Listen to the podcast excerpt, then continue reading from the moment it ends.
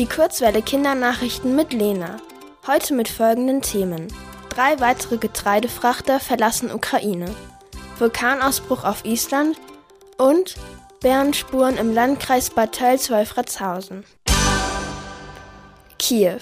Drei weitere Getreidefrachter sind aus ukrainischen Häfen ausgelaufen. Das teilte das türkische Verteidigungsministerium am Freitagmorgen mit. Zwei Frachter legten aus dem Hafen von Chornomorsk ab. Eine aus Odessa. Insgesamt sind rund 58.000 Tonnen Mais geladen. Das ist ein bisschen mehr, als der Olympiaturm in München wiegt. Wegen des Kriegs waren monatelang keine Frachter mehr aus der Ukraine abgefahren. Vor zwei Wochen hatten sich die Ukraine und Russland dann auf ein Abkommen geeinigt. Anfang dieser Woche war der erste Frachter ausgelaufen. Das ist wichtig, weil viele Länder auf der Welt stark auf das Getreide aus der Ukraine angewiesen sind. Reykjavik. Der Vulkan Fagradalsfjall ist erneut ausgebrochen. Das teilte die isländische Wetterbehörde am Mittwochnachmittag mit. Der Ausbruch erfolgte nahe der isländischen Hauptstadt Reykjavik.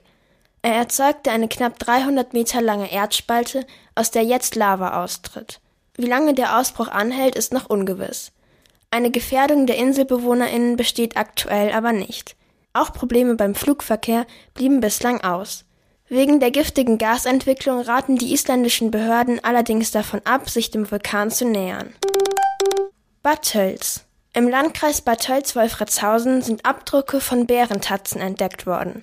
Das teilte das Landesamt für Umwelt am Freitagmorgen mit. Die Abdrücke waren dem Landkreis bereits am 29. Juli gemeldet worden. ExpertInnen untersuchten die Spur und konnten sie eindeutig einem Bären zuordnen. Ganz in der Nähe der Fundstelle war einige Tage zuvor ein Bär von einer Wildtierkamera fotografiert worden.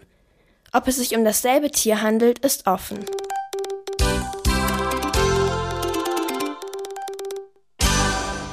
Die gute Nachricht. Die gleichgeschlechtlichen Ampelpärchen in München dürfen bleiben. Im Glockenbach- und Gärtnerplatzviertel gibt es an sechs Fußgängerübergängen gleichgeschlechtliche Ampelpärchen. Dagegen hatte ein Münchner vor dem Bayerischen Verwaltungsgerichtshof geklagt. Stadt und Gericht teilten nun mit, dass die Ampelpärchen den Kläger in seinen Rechten nicht verletzen.